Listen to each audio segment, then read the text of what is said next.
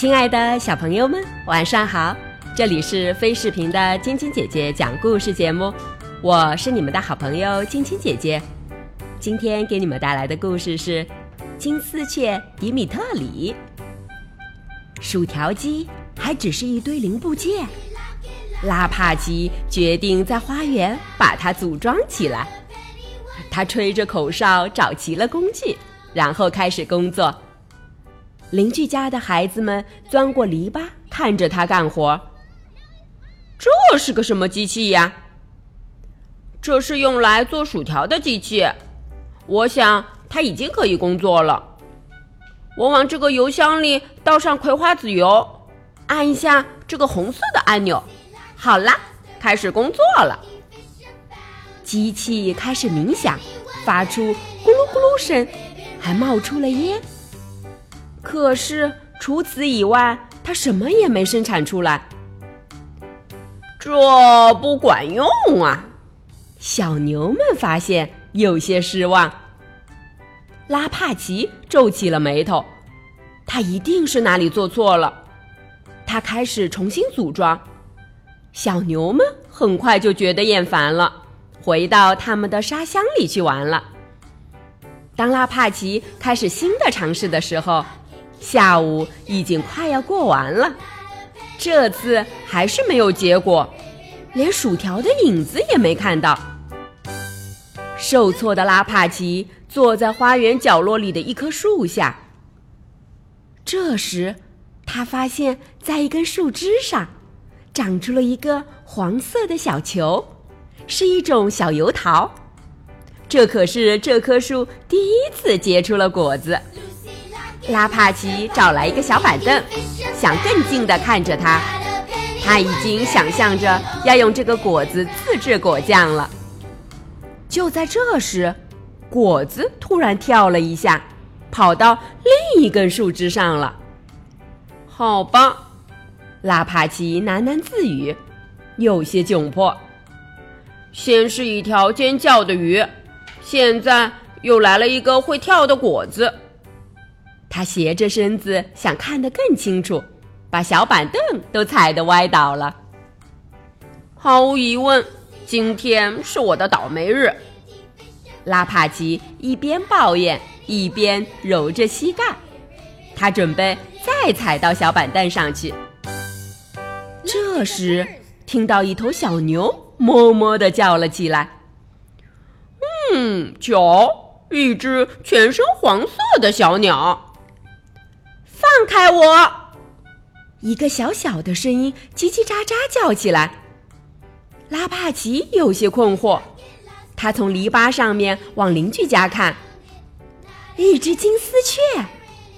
可是它明明就是我的油桃呀！放开它！拉帕奇严厉的怒吼道：“你们没看到它不愿意被捏在手里吗，先生？”您真是太善良了，金丝雀说着，跳到了篱笆上。我能请求您收留我吗？我不知道该去哪里。收留？哎呀，拉帕奇心想，也就是要住在我家。他又想起了那条可怕的会尖叫的鱼。这些小动物啊。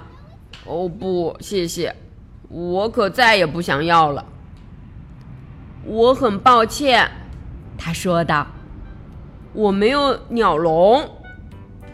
你可以来我们家。一只小牛说：“我们曾经养了一只仓鼠，可是我哥哥坐在了它身上。”谢谢，我更愿意去这位先生家里。金丝雀越说态度越坚决。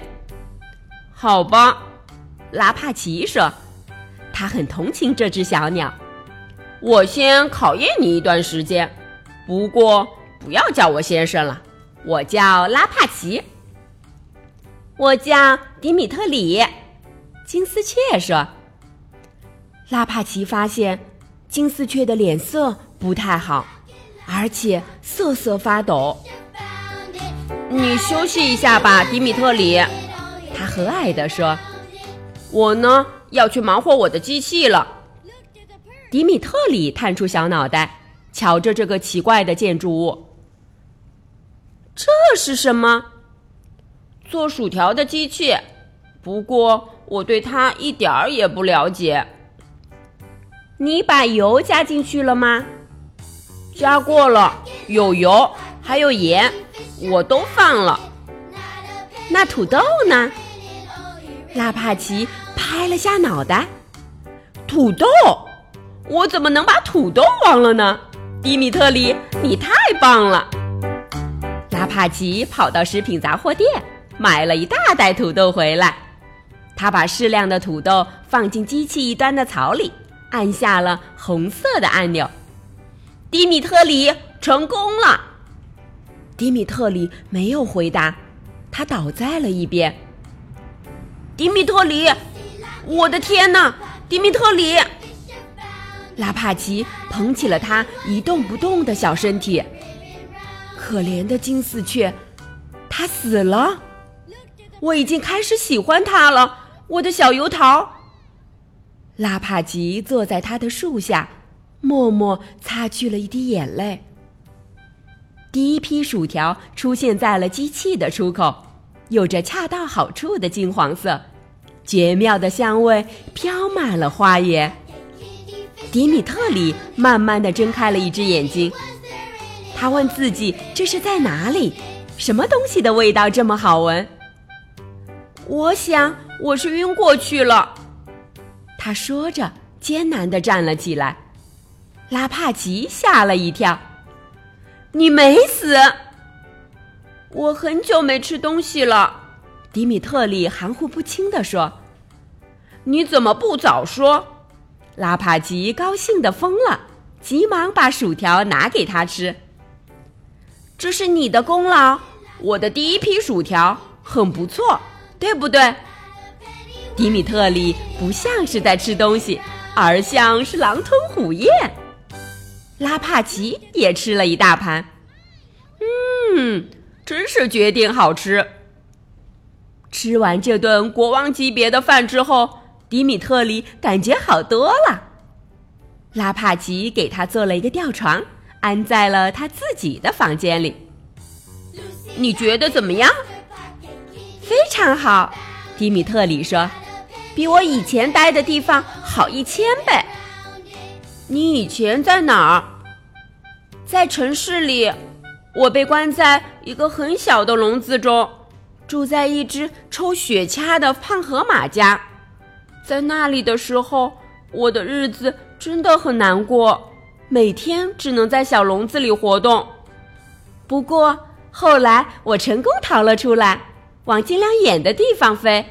我就是这样飞到了你的花园里。拉帕奇想对迪米特里说，他是多么高兴他恰巧的到来。可是当他终于想好怎么说这句话的时候，已经太晚了。迪米特里睡着了。好了，小朋友们，今天的故事就讲到这儿了。明天继续来听晶晶姐姐讲故事吧。今天是上海市松江区亭南幼儿园陆静小朋友的生日，晶晶姐姐和小点点、小羞羞、小白雪，还有小朋友们在这里祝我们的静静小公主生日快乐，每天都开心快乐的成长哦。喜欢晶晶姐姐讲故事节目的朋友们，可以关注微信公众号“飞视频”，收看我们为小朋友们精心准备的宠物圣诞大片。也可以通过喜马拉雅收听晶晶姐姐讲故事电台广播。